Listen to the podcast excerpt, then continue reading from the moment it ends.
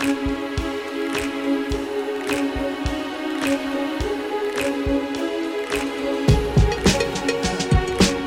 Bonjour à toutes, bonjour à tous et bienvenue dans Séance Tenante, le podcast des cinémas pâtés. Je suis accompagné aujourd'hui de Robin, bonjour. Bonjour Alexis. Et de Lisa, bonjour. Salut Alexis. Comment allez-vous? Ça va et vous? Et toi?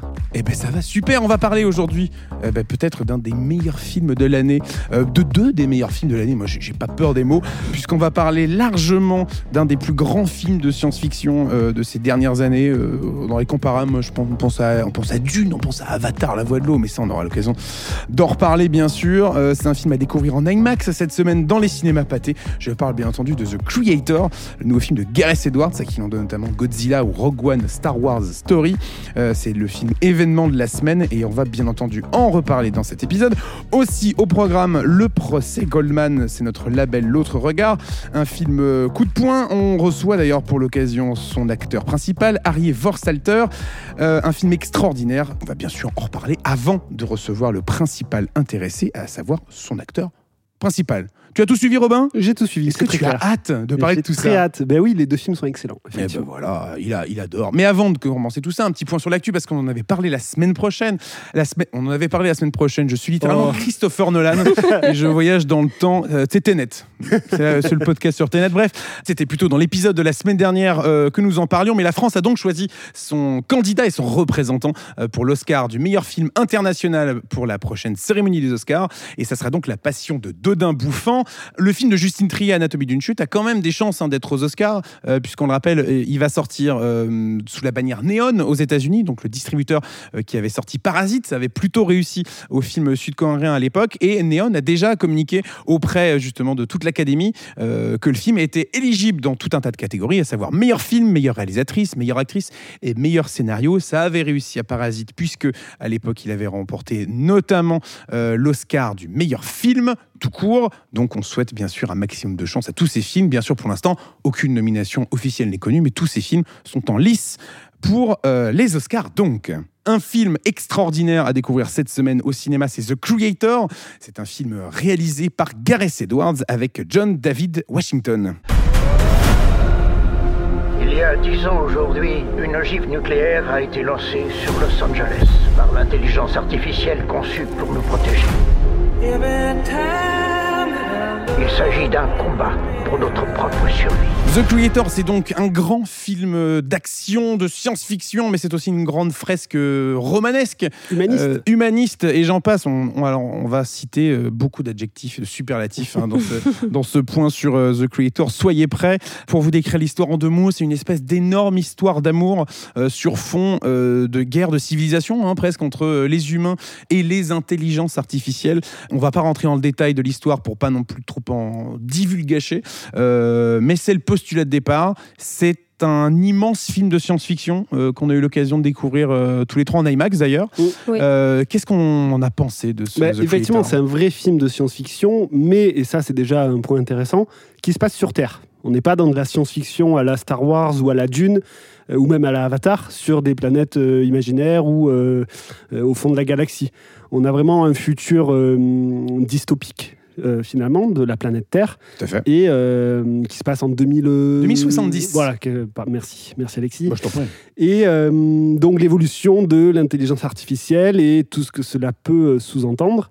Et donc cette histoire portée euh, admirablement bien par John David Washington. Mais ce qui est intéressant, c'est que l'intelligence artificielle, au-delà euh, du cinéma, puisqu'on l'a vu cet été quand- en grand méchant, euh, en grande méchante plutôt de- du dernier Mission Impossible, euh, c'est le cœur aussi des négociations qu'il y a entre euh, les syndicats, des scénaristes et des acteurs avec les studios. Enfin bref, on voit que c'est- un sujet de société qui fait forcément écho et qui revient euh, dans, dans des films de plus en plus grand spectacle quoi, et grand public. Ouais, je pense que, y- enfin, forcément, il y a de ça, et nous, on l'analyse par ce prisme-là. Après, Gareth Edwards avait confié que quand il avait commencé à travailler sur le projet, l'intelligence artificielle, dans le débat tel qu'on le connaît aujourd'hui, Ouais, n'était peut-être. Mm. pas aussi présent.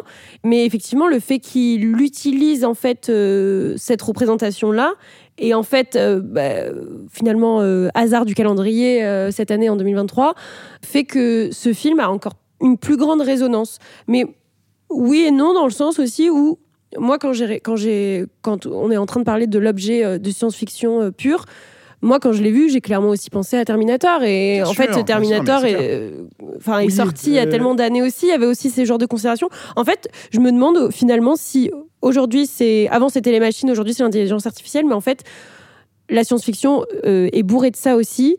Et comment vous dire, genre, je, je, je sais pas. Non, mais je vois ce que tu veux dire, que c'est pas je son point. Je, je me perds un peu, euh, mais. C'est pas son point principal non plus. Non, en fait, ça. ça fait écho parce qu'on a des débats aujourd'hui sur tout ça. Exactement. Donc on y voit un parallèle, mais le film en lui-même, on sent effectivement que c'est un postulat qu'il utilise euh, pour dérouler son histoire, mais ce qui l'intéresse le plus, ça reste son histoire, ses personnages, Exactement. et que Il y a euh, vraiment une profondeur là-dedans. voilà, en fait. c'est pas euh, c'est pas le sujet central. Enfin, En- c'est le sujet central, mais c'est pas la thématique En fait, principale. on- on- Voilà. Remarquez bien sûr ces efforts extraordinaires qu'ont euh, Robin et Lisa euh, de jongler comme ça, c'est de l'athlétisme de haut niveau. ne faites pas ça chez vous, vous pourriez vous faire mal sans entraînement, mais en tout mais cas, merci, ils Robin, font ça pour ne pas bien sûr euh, spoiler quoi que ce soit du film. Mais bien sûr, on comprend tout à fait. hein, je mais sais pas si on se comprend, Non, mais je- en tout cas, je comprends ce que tu veux dire. Alors moi, je vous comprends. Est-ce que, euh, est-ce que nos auditeurs, nos auditrices vous comprennent? Ça, c'est un autre Mais il sujet. faudra aller voir le film pour comprendre ce qu'on vient de raconter. Tout ça aussi pour dire que, hum, effectivement, il y a une profondeur sous-jacente à ce film-là. Euh, Il y a vraiment un travail des personnages, un travail de leurs relations, un travail des thématiques aussi.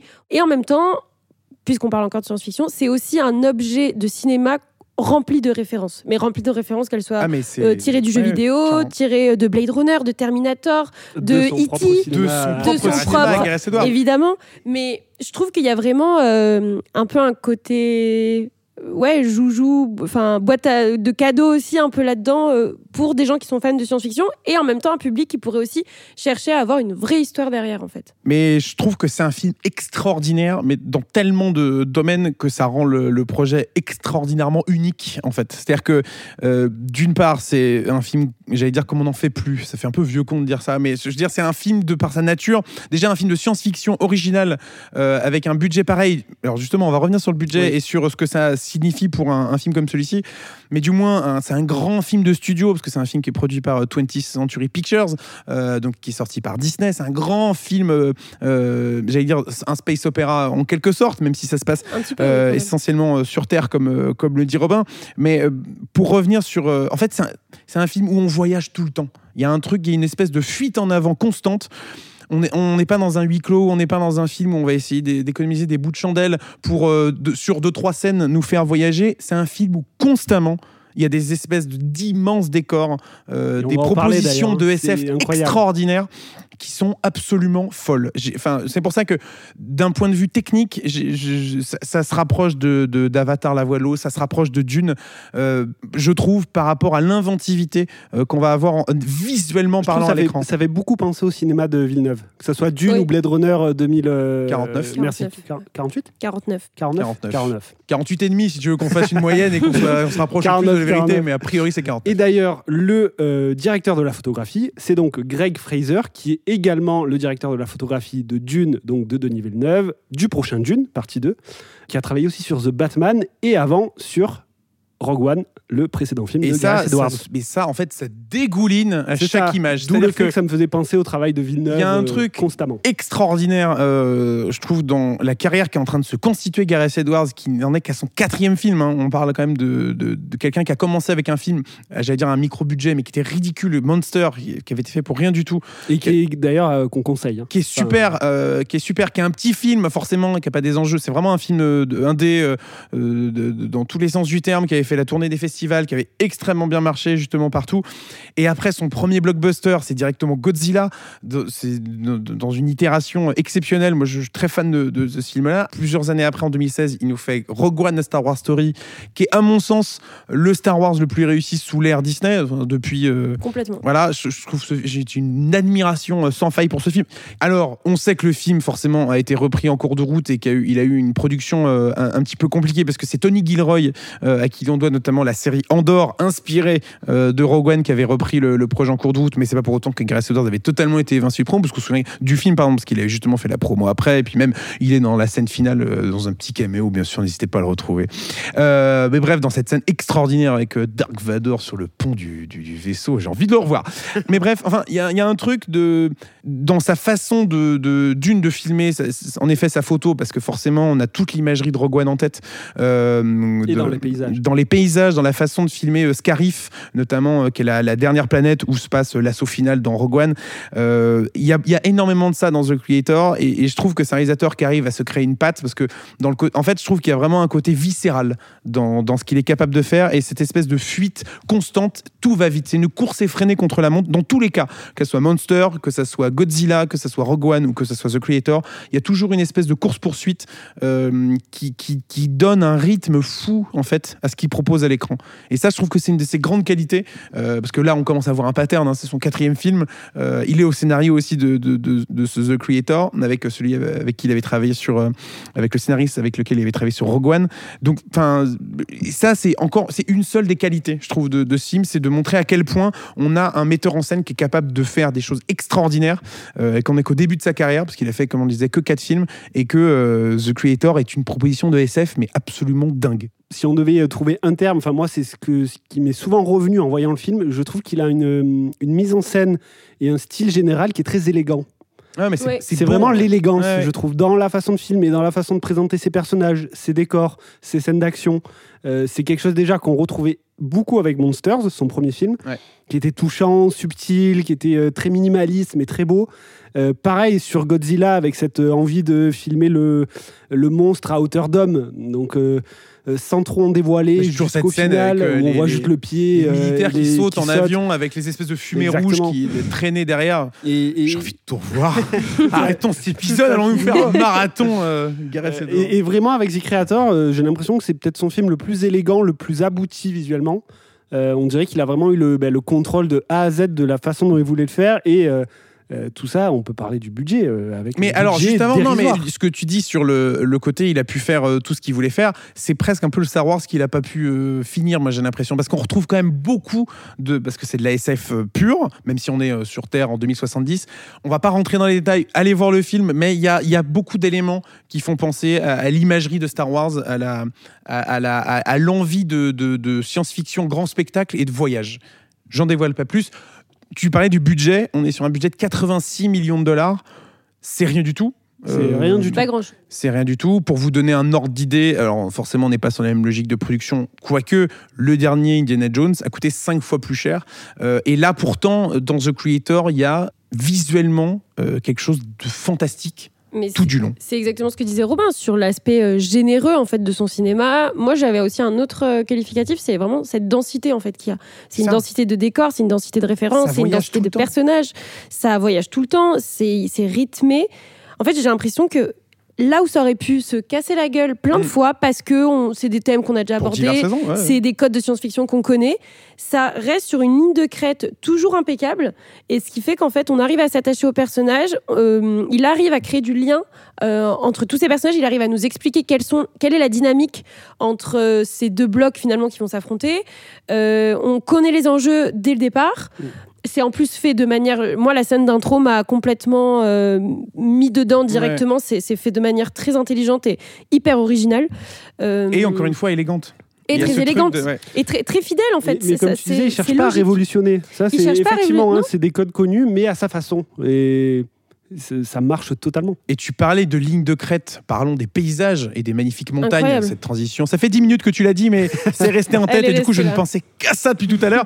On parlait du budget. Pourquoi c'est un film qui a été fait euh, on, on sent vraiment, enfin, j'allais dire avec le cœur. C'est un peu bateau de dire non, ça, mais, mais de façon presque de artisanale. façon artisanale, ce que, euh, ce que raconte en fait Gareth Edwards en interview, euh, c'est qu'il est parti avec une minuscule équipe un peu partout à travers la planète, alors essentiellement en Asie, hein, puisque euh, je m'étais noté quelques destinations dans lesquelles ils avaient tourné. Ils ont tourné en Thaïlande, euh, ils ont tourné au Cambodge, ils ont tourné euh, aussi euh, les volcans en Indonésie. Enfin bref, ils se sont déplacés un petit peu partout avec des micro-équipes pour faire les plans qu'ils voulaient, euh, avec euh, justement sur place euh, bah, quelques acteurs, euh, beaucoup de figuration en fonction des, des plans. Et je crois qu'il y avait une scène, je crois, qui a été tournée dans l'Himalaya, Ouais, il était seul avec John David avec John Washington. David Washington et un producteur. Ils sont partis à trois, ils ont parti avec une petite caméra, Ouais. parce que c'est pas filmé avec des, des énormes moyens, et, et puis il a fait ce qu'il avait à faire.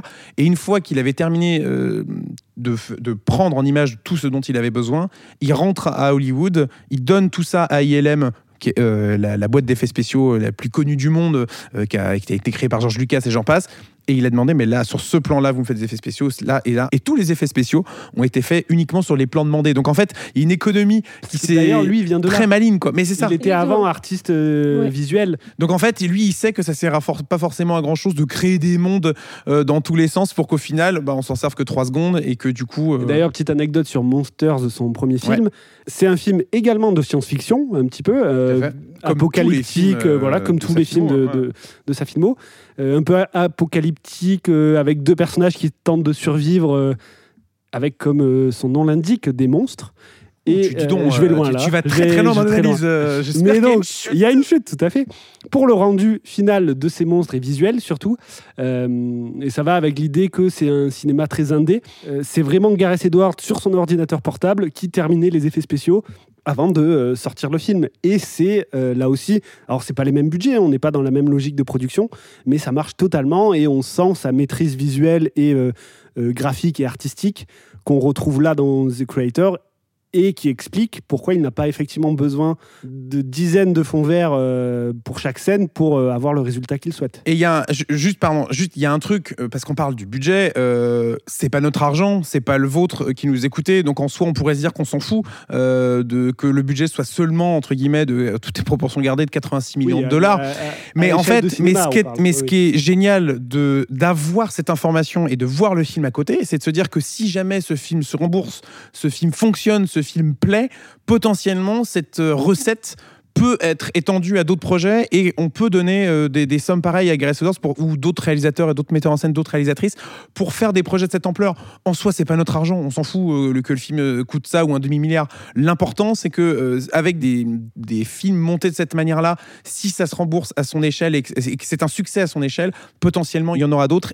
Ça s'entend depuis tout à l'heure parce que j'ai l'impression qu'on parle tous les trois avec passion de ce film-là, mais on a envie qu'il y en ait d'autres et The Creator est un exemple parfait de ce qu'on a envie ça- de voir en SF au cinéma. Ça, ça lance un appel sur, euh, sur d'autres euh, sur d'autres euh, projets.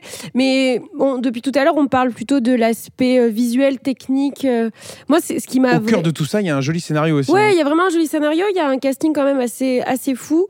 Euh, moi, je sais que j'aime beaucoup John David Washington, Gemma Chan, qu'on n'a pas mentionné, super, bien sûr. qui est super. Et, euh, et la petite euh, qui joue Alfie Ouais. aussi, que j'ai vraiment enfin, je suis vraiment tombée sous le charme. John David Washington, fils de Denzel, bien Évidemment. sûr. euh, Connu pour Tenet. connu pour Tenet. Black Landsman aussi, Ouais. La série. Ballers également. Également. qui est excellent dedans. que Et- Robin euh, cite seul en off vu. euh, une fois par jour, je pense. Chaque conversation. Ballers n'est jamais très très loin. Tout ça pour dire que donc on parle du casting, mais ce qui m'a vraiment euh, Ouais, ce qui m'a vraiment marqué, c'est à quel point en fait euh, les thématiques qu'il aborde, elles sont profondes parce que ça parle du deuil, ça parle de la destinée, ça parle de la perte de, ça parle d'amour aussi tout C'est simplement. c'est une grande fresque romanesque. Mais c'est ouais, et en même temps, on tombe pas encore une fois dans les clichés. Enfin, on est dans les codes, il mais on n'est pas dans les clichés. Il s'amuse avec, enfin, il, est, il les retourne de, un peu à sa façon. C'est euh, peut-être un point de départ, mais c'est pas non plus. euh, c'est du romanesque, c'est une histoire d'amour.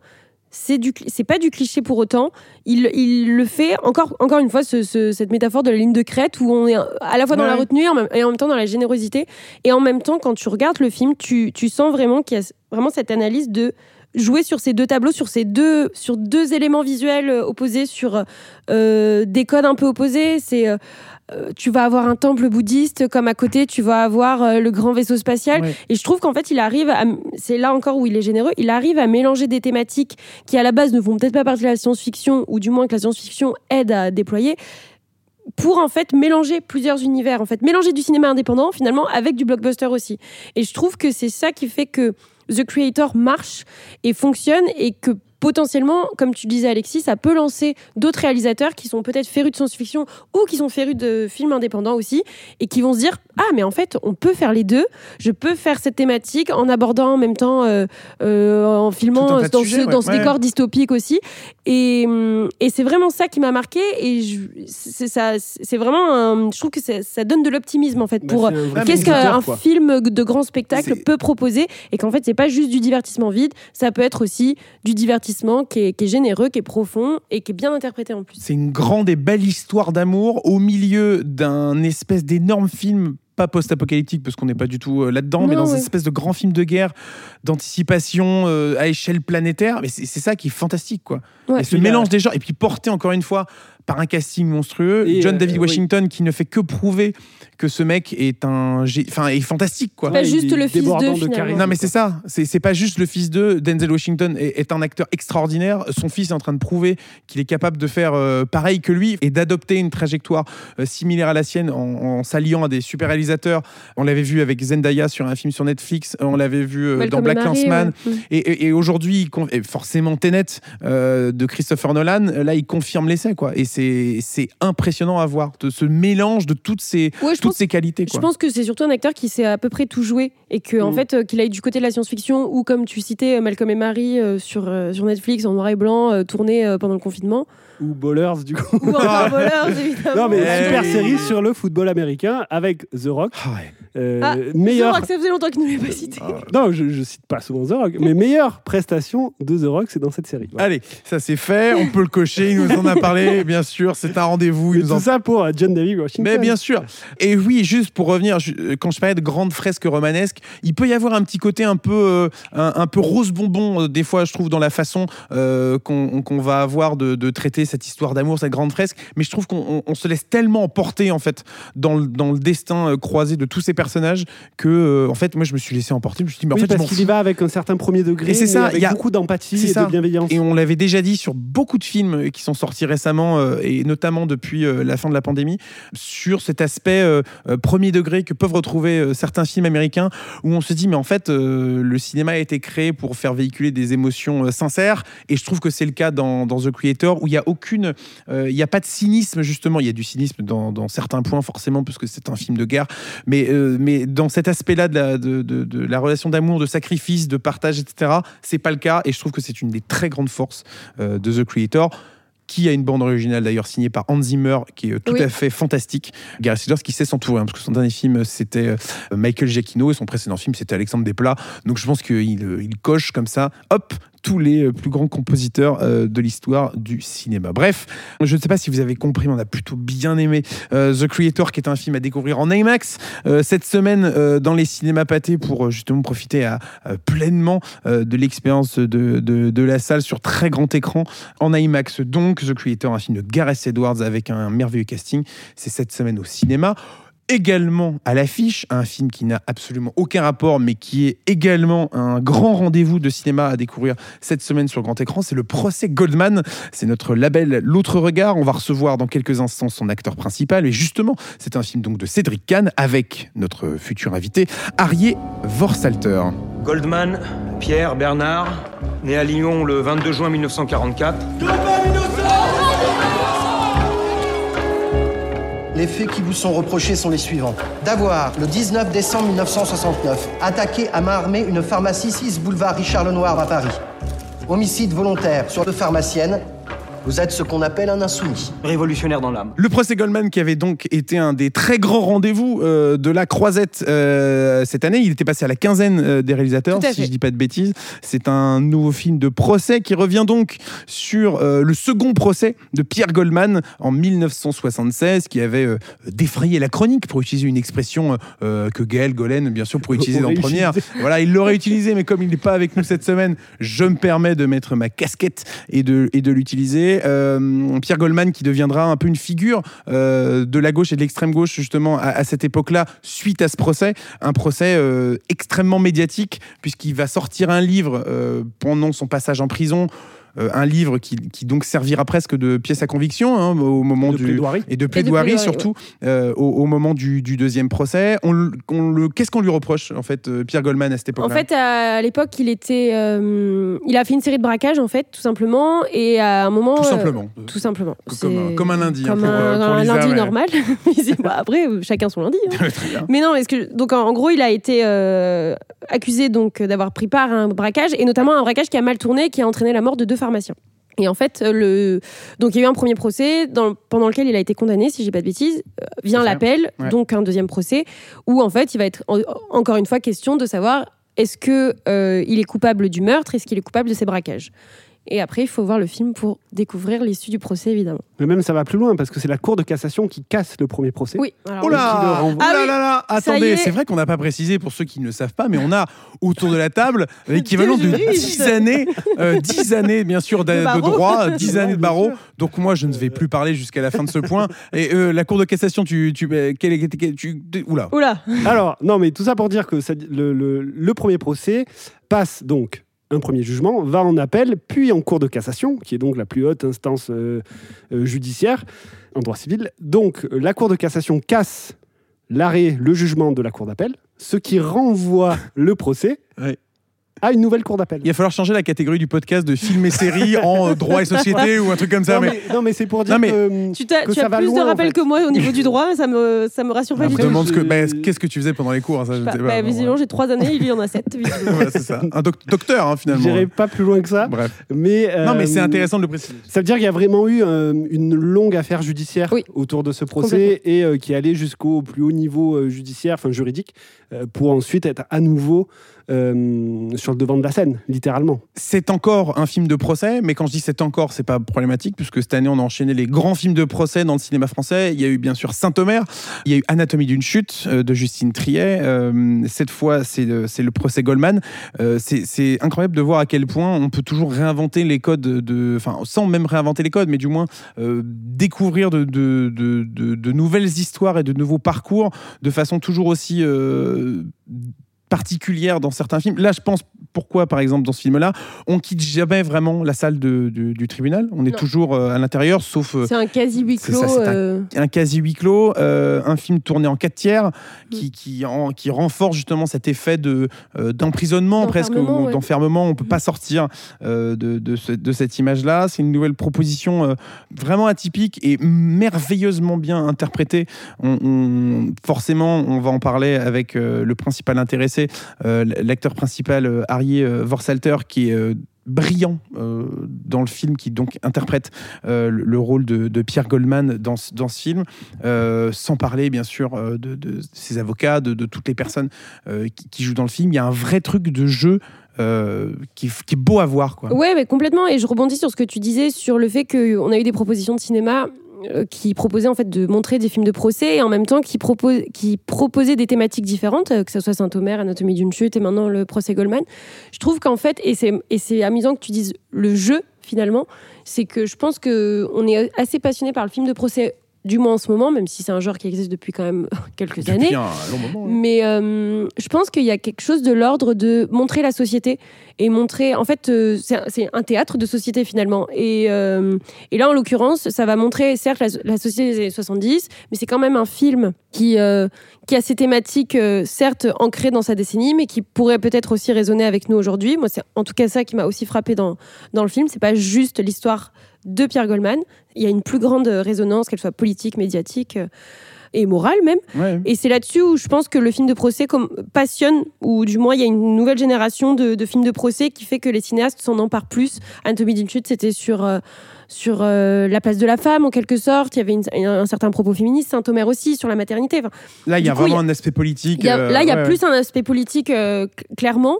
Mais je trouve Parce que, que, voilà, de- parce que Goldman est devenu une figure de gauche parce qu'il avait un parcours voilà, en Amérique du Sud où il était parti. il rejoindre les part de la révolutionnaires, révolution, etc.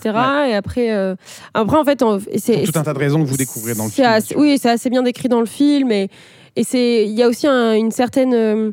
Je, je finis avec les films de procès. ouais, Il y a un peu cette fascination euh, du public pour euh, en fait comment le film de procès retranscrit nos, nos problématiques, euh, qu'elles soient passées ou actuelles. Et cette fascination-là, effectivement, on la retrouve avec le, son personnage à lui en fait. Il a cette, malgré le fait qu'il soit inculpé de quelque chose potentiellement grave. euh, y a, on a quand même un- ouais, une fascination, un amour pour cette, pour, euh, cette personne-là, pour ce personnage-là. Et puis, c'est surtout la façon avec laquelle il le joue. Quoi. Euh, Là, c'est- a il est une- habité. Il Il, est est vraiment habité habité. par le personnage, il a une diction, on pourrait l'écouter parler pendant des heures. euh, il- Oui, c'est vraiment un, un voyage sonore. Ouais, c'est ça. Il y a plus un- que- enfin, un visuel évidemment, parce qu'il y a un travail de mise en scène qui est Mm. incroyable. Non, mais il y a un truc euh, sur, au le, sur, la, et sur de la la, voix. la musicalité de la voix, sur le rythme. rythme, sur le tempo, qui est vraiment, euh, qui est un peu vraiment addictif, magistral. enfin, euh, non, euh, un peu hypnotisant. Oui. complètement. On est vraiment pris dedans dès le début et on l'écoute. Et pour nous en parler, bien sûr, un peu plus en détail, on reçoit le principal intéressé, euh, l'interprète euh, de Pierre Goldman, c'est Arié Vorsalter, et on le reçoit tout de suite dans Séance Tenante. Arié Vorsalter, bonjour. Bonjour. Vous venez nous parler du procès Goldman, c'est notre label L'autre regard de la semaine, un film réalisé par Cédric Kahn.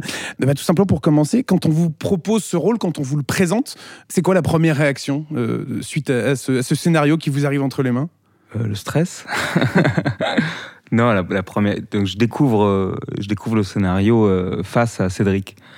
Donc il, il fait des lectures avec plusieurs acteurs euh, en tête à tête, et je découvre le scénario en lisant. Donc on fait, on parcourt tout le scénario, on lit tout le scénario, il fait tous les rôles, et puis, euh, et puis je faisais Pierre Goldman. Et à l'issue de ça, bah, tu sais pas vraiment euh, ce qui se passe, donc c'est un peu l'adrénaline. Mais au moment de le lire, c'est sûr que ça donne très très très envie. Mais surtout que c'est un, c'est un projet ambitieux avec, euh, j'imagine, beaucoup de jours de tournage. Vous êtes la tête d'affiche du, du projet, pas du tout? Non, vous me faites ton de la Très, tête? très peu de jours de tournage. Combien On est sur quoi Trois semaines. Trois semaines, en effet, c'est plutôt Ouais, court. J'ai dit une énorme connerie, mais du coup, voilà, grave. vous voyez l'idée. Non, mais ce que je veux dire, c'est que. probablement en dire pas mal aussi. Oui, euh, ben voilà, on fera, on tiendra les comptes. Un Robin euh, tiendra avec un boulier, bien sûr, euh, qui ne se voit pas à l'antenne. Pouah, je suis déjà épuisé. Mais bref, non, mais quand on quand on vous présente ce, ce film, quand on quand on vous présente ce personnage en particulier, ça représente quoi pour vous de, de se dire que vous vous embarquez dans cette aventure-là? Alors moi, je, je connaissais pas l'histoire de Pierre Goldman Ouais. avant, de, avant de lire le scénario. Euh, ensuite, j'ai lu, j'ai lu le bouquin seulement une fois que j'ai su que j'avais le rôle. Le personnage est tellement complexe, tellement contradictoire. Et il charrie avec toute une histoire, un, un passé assez, euh, assez lourd qui, qui, qui, me, qui me parle aussi parce que ma famille vient des mêmes, euh, des mêmes, des mêmes endroits. Euh, c'est euh, c'est jouissif. Tu te dis, euh, que tu as envie de plonger là-dedans déjà en tant qu'acteur, c'est ton métier. Donc euh, quand c'est compliqué, quand c'est un challenge, euh, bah, on va pas mentir, c'est un peu excitant quand même, comme dans n'importe quel métier, j'imagine. Euh, et puis savoir que j'allais porter un- un- une partie d'une histoire qui appartient à mes grands-parents, bah, ça fait un peu plaisir quand même, quoi. Et du coup, vous lisez le livre donc après avoir découvert le scénario. Euh, Qu'est-ce que ça vous apporte comme regard différent de d'un coup plonger euh, dans son histoire, mais avec euh, ses mots, avec euh, peut-être une autre approche pour vous après le travail autour du personnage et, et- et du film? Alors, le livre a été crucial pour moi. C'était parce que j'ai décidé de, de me documenter qu'avec le livre. On m'a proposé de rencontrer des gens qui l'avaient rencontré. De, je voulais pas. Je voulais euh, parce qu'il y a cette grande question de est-ce qu'il est coupable, est-ce qu'il n'est pas coupable. Et, euh, et vu qu'on est longtemps après, tout le monde a une opinion, tout le monde sait, chacun sait. Et, et je voulais pas. Je voulais être que dans son point de vue. Et dans son ce livre, c'est une plaidoirie. Donc euh, déjà, il raconte toute sa vie et ensuite, il fait la plaidoirie, la plaidoirie de, de son innocence. Donc je me disais que ça, ça allait me suffire. Euh, en même temps, je rencontre un, un- un auteur assez, euh, assez fantastique. Il, est, il, est- il écrit vraiment très bien. Et euh, ben voilà, ouais. Et vous parlez de plaidoirie, euh, vous qui venez aussi du théâtre, je voulais savoir à quel point cette expérience euh, qui est la vôtre sur, sur les planches finalement, elle vous a aidé, euh, que ce soit pour capter son personnage, capter sa manière de parler, son niveau de langage aussi, et peut-être aussi même une posture dans le film. À quel point votre bagage théâtral vous a peut-être aidé aussi à, à, à l'appréhender au cinéma finalement? Ah, c'est une, bonne question. Euh, Il y a des endroits où je dois forcément pas m'en rendre compte. Euh, parce que faut savoir, le scénario tel qu'il était écrit oblige déjà une, un, phrasé, il oblige un corps presque. C'est très, euh, il, est fort le, scénario. Ils ont fait un, un boulot de dingue quand même, Cédric et Nathalie Herzberg. Mais c'est sûr que le procédé de travail au théâtre, où c'est souvent un, lieu où, tu commences à travailler euh, euh, longtemps avant, dans le, meilleur des mondes. Enfin, aujourd'hui, c'est plus compliqué, mais c'est encore quand même toujours euh, un lieu où tu, travailles en amont et, que- tu abordes le personnage euh, longtemps avant euh, la première du, euh, du, du spectacle. Alors qu'au cinéma, on pourrait avoir euh, tendance ou vouloir, et il y a cette habitude parfois, je crois que de ah ben ça commence quand on est sur euh, sur le plateau et c'est faux. une fois que vous êtes devant la caméra. Ouais. ça, ça c'est pour moi c'est enfin pour moi ça marche pas Hmm. euh, avec euh, ma manière de travailler. Donc moi je commence long- et ça ça vient du théâtre ouais, cette manière de, de préparer le corps, la voix, le, ouais ouais tout ça. Donc en fait, vous êtes arrivé sur le tournage complètement préparé, complètement dans le personnage. Bah, l'idée l'idée c'est que c'est un peu comme un musicien, tu dois tu vas pas réfléchir à des gammes et à des arpèges et à ton harmonie quand tu es en train de jouer euh, Mm. un concert, sinon tu sinon t'es pas là. Ouais. Donc tu prépares beaucoup de choses avant, pas forcément tout parce que le le cinéma vu qu'on vu que c'est quelque chose qu'on va refaire, refaire et refaire, c'est- assez agréable de laisser une part de, de danger, de bon au théâtre aussi, hein, euh, mais mais c'est des procédés de travail différents. Mais c'est vrai que moi j'ai- j'aime j'aime beaucoup euh, pour certains rôles, euh, ouais, préparer le personnage, la psychologie, son corps, euh, comment est-ce qu'il marche, comment. Ouais, Et vous parliez, euh, vous parliez à l'instant du, du phrasé de- du personnage. mais J'avais une question Mm. aussi sur, enfin, sur la musicalité de la Mm, voix, mm. justement sur le, le ton que vous alliez adopter. Comment ça se travaille ça? Est-ce que c'est des archives? Est-ce que c'est des discussions? Est-ce que Alors, finalement. Il n'y euh, a pas d'archives de, de, de Pierre Goldman, il n'y a, rien. Ouais. Euh, donc, d'abord, il y a, il y a le texte qu'oblige, Bien sûr. parce qu'il y a un débit de texte, il y a, y a y a une- syntaxe quand même qui est la Mhm. sienne. Euh, et ensuite, il y a un. C'est un peu. ah, c'est nul de dire que c'est mystérieux, mais t'essayes des trucs à la maison. Ouais. Euh, parfois, tu trouves que sur le plateau aussi. hein. Il n'y a pas de science exacte, et puis il y a des rôles pour lesquels tu, tu te prépares à peine. Donc, mais, euh, mais là, oui, j'ai essayé des choses à la maison, m- et il y a eu une sorte d'évidence. Et on a fait une lecture euh, répète à 8. Il y avait les il y avait les avocats, le procureur, il y avait le juge. Et là, ça m'a confirmé un petit peu comment, comment il parlait, comment il se tenait. euh, ouais. Et puis j'imagine qu'au au, au- fur et à mesure dans le tournage, ça a dû euh, prendre d'autres tour- tournures par moment, mais, euh, mais ça, c'est la magie du montage aussi. Donc, euh, ouais. Parce que justement, après le phrasé, vous parliez du, du corps. Quand on voit votre personnage dans le film, il y a à la fois un immobilisme qui est Uh-huh. obligatoire par l'endroit très resserré dans lequel il se tient, et en même temps une énergie qui s'en dégage et une certaine une vitesse, une vitalité. Euh, comment est-ce que vous avez appréhendé cette notion-là euh, sur le travail du corps en particulier? Alors, le corps, euh, c'est une question de rythme aussi. Musique, je reviens avec la musique encore, parce que je fais de la musique et du coup, je fais souvent des parallèles quand je travaille. Même à la maison, parfois, je, travaille les deux ensemble. Mais il y a un rythme intérieur à avoir euh, qui, qui vient euh, contre, contrecarrer un peu euh, cet état figé. En fait, c'est comme une cocotte minute. Quoi. Mm. Ce- ce- ça, plus le 4 tiers que, euh, que, que Cédric a choisi, tout ça ça, ça ça aide aussi le personnage à, à, à- à voir ce personnage dans une. pardon, le public à voir ce personnage dans une boîte. Mais c'est sûr qu'il faut, il faut être nerveux, ça sert, à, ça sert à rien de vouloir jouer nerveux ou de, parce que tu, tu déjà t'es mort de fatigue au bout de deux heures de tournage et, euh, et puis ça se desservirait. Mais c'est dur de, de discuter comment on fait ça, euh, Mm. cet artisanat-là. Mais, mais ouais, c'est, des, c'est des rythmes opposés. C'est des rythmes opposés, quoi. Voilà. Euh, mm. Euh, je rebondis sur euh, ce que vous disiez tout à l'heure. On parlait euh, de l'écriture qui était quand même très dense et qui, a- qui avait nécessité beaucoup de documentation de la part de Cédric et Nathalie. Je voulais savoir aussi en termes de préparation d'acteurs, est-ce qu'à un moment, sur le tournage, vous avez pu sortir un peu de ce scénario ou du moins proposer peut-être à Cédric des choses qui étaient peut-être pas déjà inscrites? Il y a eu un peu peut-être ce travail un peu spontané, on va dire, sur le plateau ou au contraire, c'était tellement figé parce que tellement bien documenté aussi que vous êtes resté dans ce cadre-là? Alors, je vais rajouter un truc sur la dernière question et répondre à ça en même temps. Euh, le, dispositif de tournage, donc on vous demandait comment est-ce qu'on fait ce rythme. Je suis, dans, un box un peu, je suis, en cage, il y a 120 personnes dans la salle. Donc c'est des... Je veux dire, on, sent quand on est dans une foule tous, on sent quand, on est entouré de 120 personnes, c'est quelque chose. C'est pas la même chose d'être dans son salon. C'était en studio d'ailleurs ou dans un ouais, vrai c'est en studio. En Donc ils ont, ils ont recréé euh, le tribunal dans une salle de tennis désaffectée intérieure, euh, avec une grosse verrière au-dessus. C'est pour ça que la lumière euh, change Ouais. sans arrêt. Euh, et tout était très écrit. En fait, il n'y avait pas, il y avait, il y avait pas de place pour l'improvisation. Alors parfois des nuances de jeu, Mhm. mais euh, mais on, le, le texte, on le connaissait tous au rasoir. Euh, tout le monde savait exactement ce qu'il ce qu'il devait faire. Il n'y avait que euh, le public qui était là, qui, qui improvisait.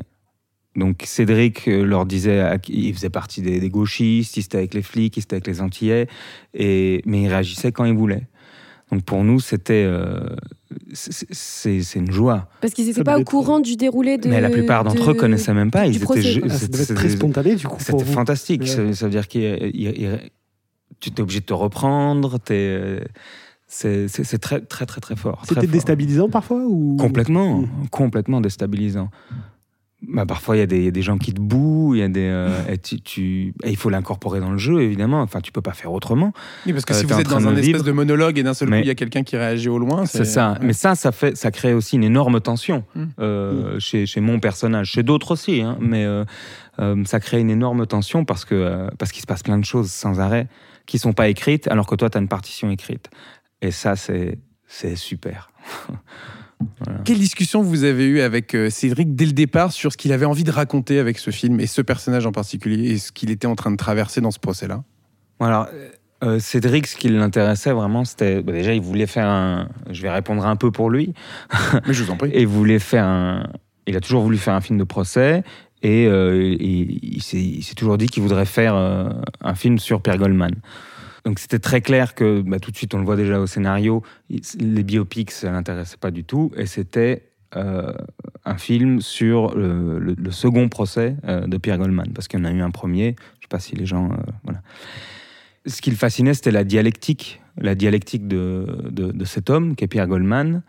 Et, euh, et, le f- et ce que c'est que qu'est-ce que c'est grande justice? Euh, c'est ces grands sujets-là. Moi, c'est de ça qu'on discutait. euh, Il y avait évidemment- plein d'autres choses dont Cédric, Cédric pourrait répondre beaucoup mieux que moi. Mais euh, c'est surtout de ça qu'on parlait. et, tous- les trucs de psychologie que j'aurais pu ramener, Cédric, il s'en foutait un peu. Quoi. Parce qu'il on n'est pas en train de faire sa vie, on fait le procès, on a discuté de, de, de, de ce qui le motivait.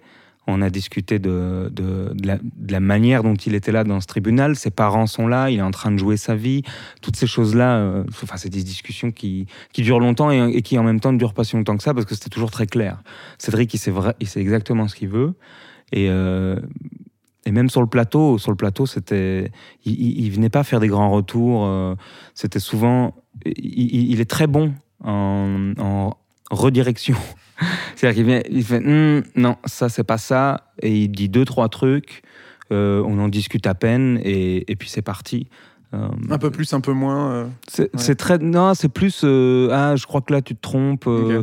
Est-ce qu'il serait comme ça? Je crois que là il est euh, et on réessaye. De toute façon c'est pas comme si on n'avait pas le temps. On faisait plein de prises.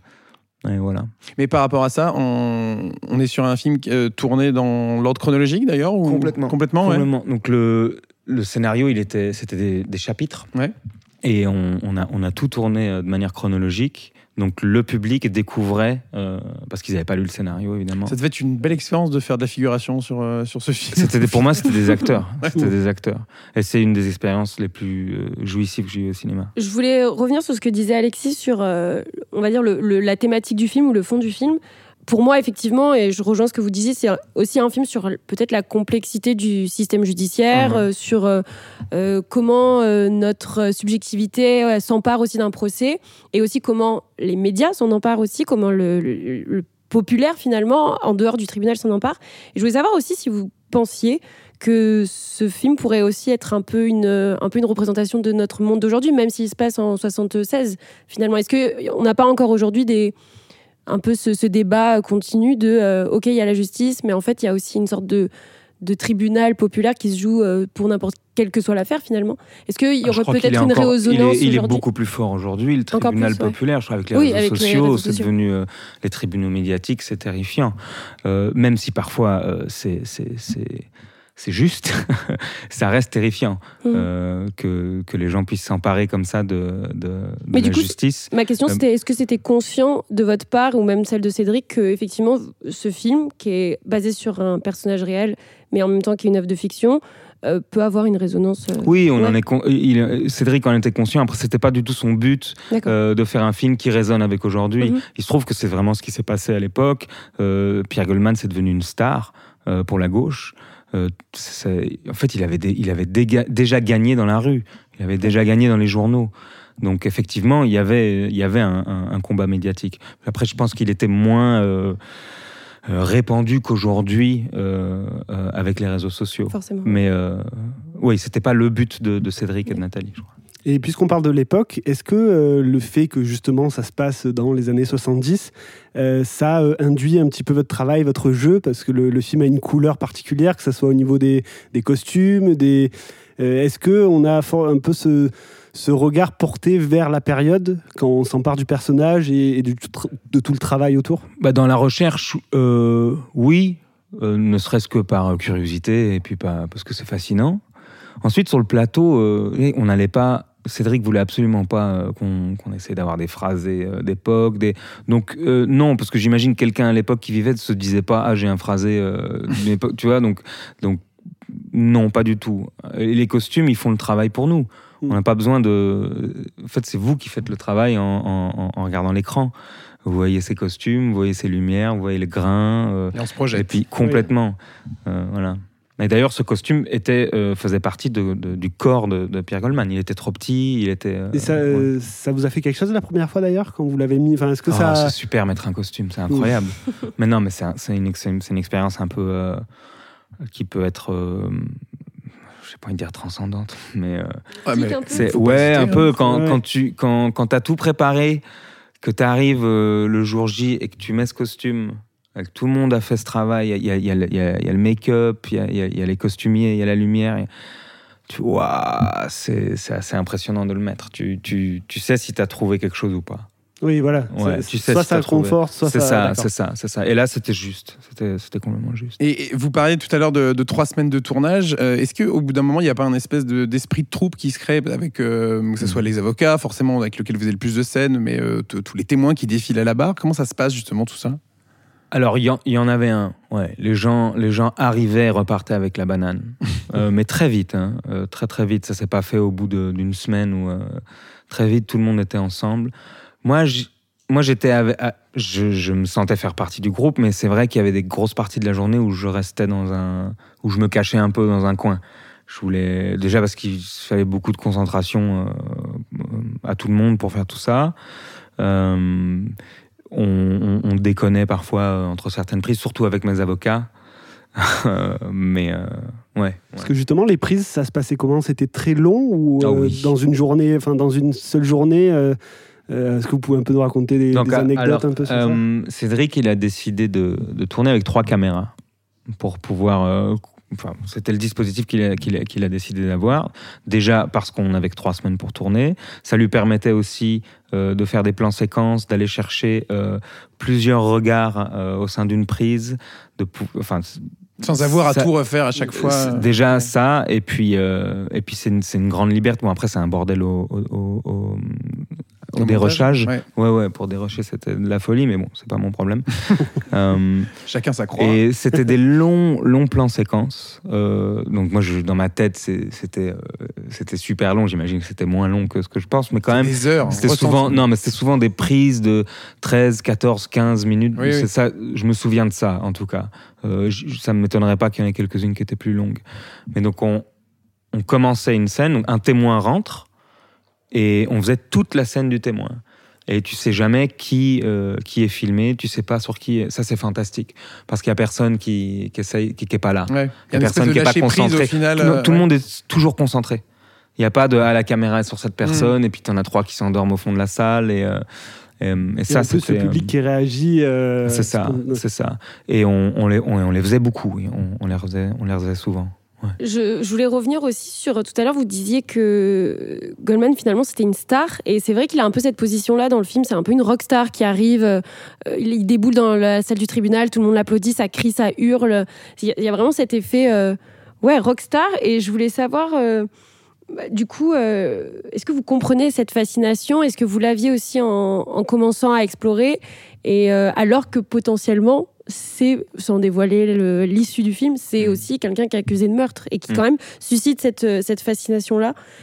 Je voulais savoir quel était le but en fait. euh, alors peut-être c'est une question qu'il aurait fallu aussi poser à Cédric, mais quel était le but euh, par rapport au spectateur de le montrer de cette manière-là en fait? Mais parce que c'était euh, c'était vraiment ce qui s'est passé. Il Ouais. c'était un héros pour la gauche, vraiment un héros. Et, et c'était un, bah, j'ai pas envie de dire un showman, mais mais c'était un, il séduisait la manière Ouais. dont il était. Il, il était il était volatile, contradictoire. Il était il, il était insolent. Il s'en il s'en foutait. Il disait ce qu'il pensait. Et, et en même temps euh, en même temps c'était quelqu'un d'extrêmement lucide, euh, qui pouvait être très rationnel, de brillant. Et son livre en a fait euh, en a fait une, une star aussi. Donc il y avait déjà le mythe Goldman, même si c'était un mythe un peu raté parce que euh, il a jamais fait la révolution. Il a toujours voulu la faire, mais il a jamais réussi à la faire. Oui, il est devenu braqueur à la place.